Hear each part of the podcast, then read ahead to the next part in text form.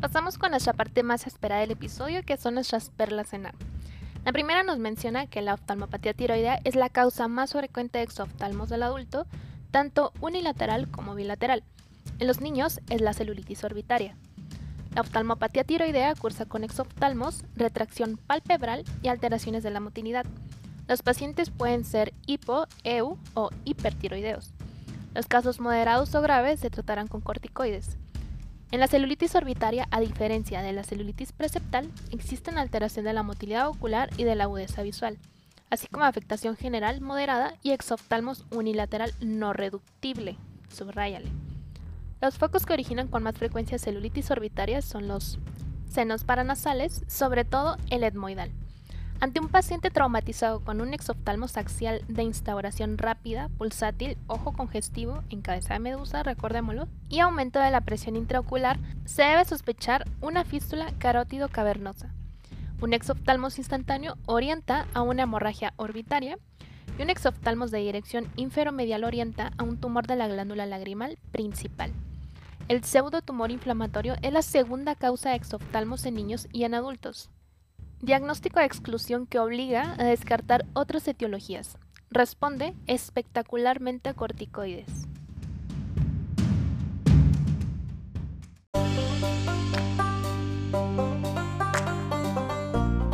Pasamos con nuestros casos clínicos. El primero nos menciona.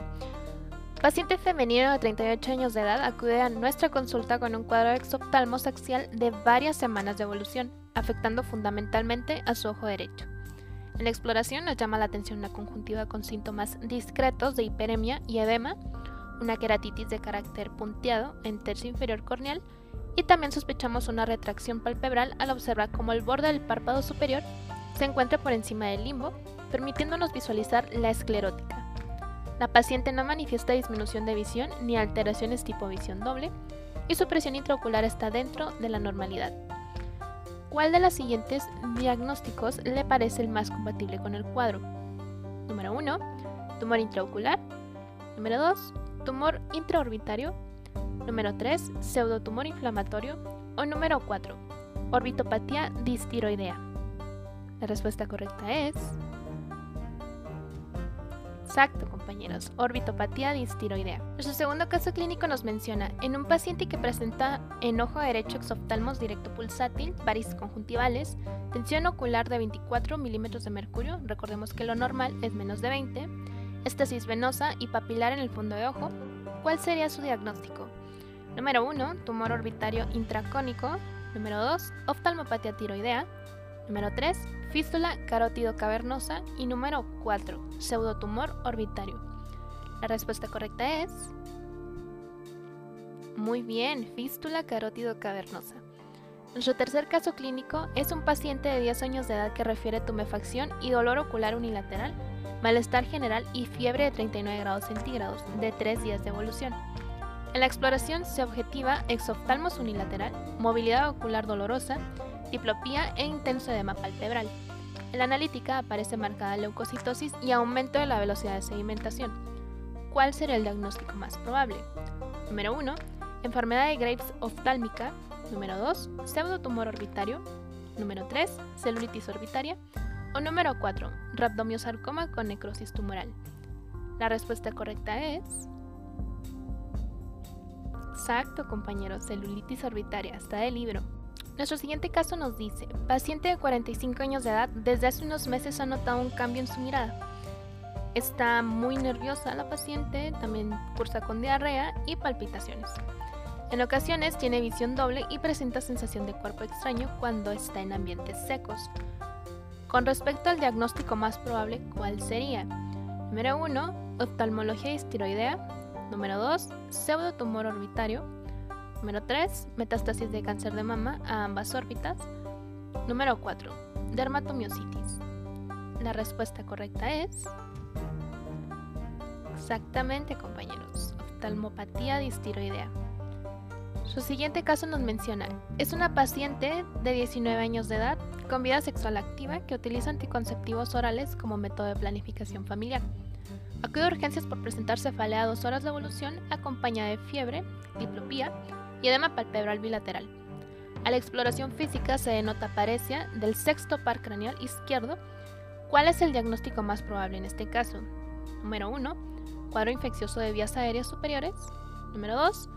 Tromboflebitis del seno cavernoso. Número 3. Fístula carótido cavernosa.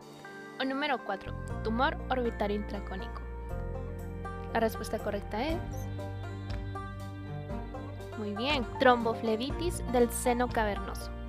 Pasamos a nuestro siguiente caso que nos menciona que acude un paciente masculino de 18 años de edad de complexión delgada, acompañado de su madre por presentar dolor ocular desde hace 5 días, con dificultad para cierre palpebral y acompañado de sudoración ocasional. El paciente niega intolerancia al calor o evacuaciones diarreicas. ¿Qué padecimiento puede diagnosticarse a nivel oftálmico? Número 1. Síndrome de Dalrymple. Número 2. Oftalmopatía distiroidea. Número 3. Pseudotumor inflamatorio. Y número 4. Celulitis orbitaria. La respuesta correcta es... Exacto, compañeros. Oftalmopatía distiroidea. Pasamos a nuestro último caso que nos menciona que es un paciente masculino de 9 años de edad traído por su madre a urgencias por dolor en ojo derecho acompañado de fiebre de 38.5 grados centígrados, de 3 días de evolución posterior a viaje de campamento. A la exploración física no se encuentra disminución de la agudeza visual. El paciente llora de dolor al solicitarle que realice movimientos oculares y se observa ligera protusión del ojo derecho respecto al contralateral. Con los datos clínicos mencionados, ¿cuál es el diagnóstico que podrías integrar? Número 1, pseudotumor orbitario. Número 2, conjuntivitis. Número 3, celulitis orbitaria. Y número 4, enfermedad de Graves. La respuesta correcta es... Perfecto, celulitis orbitaria. Felicidades compañeros, van muy bien.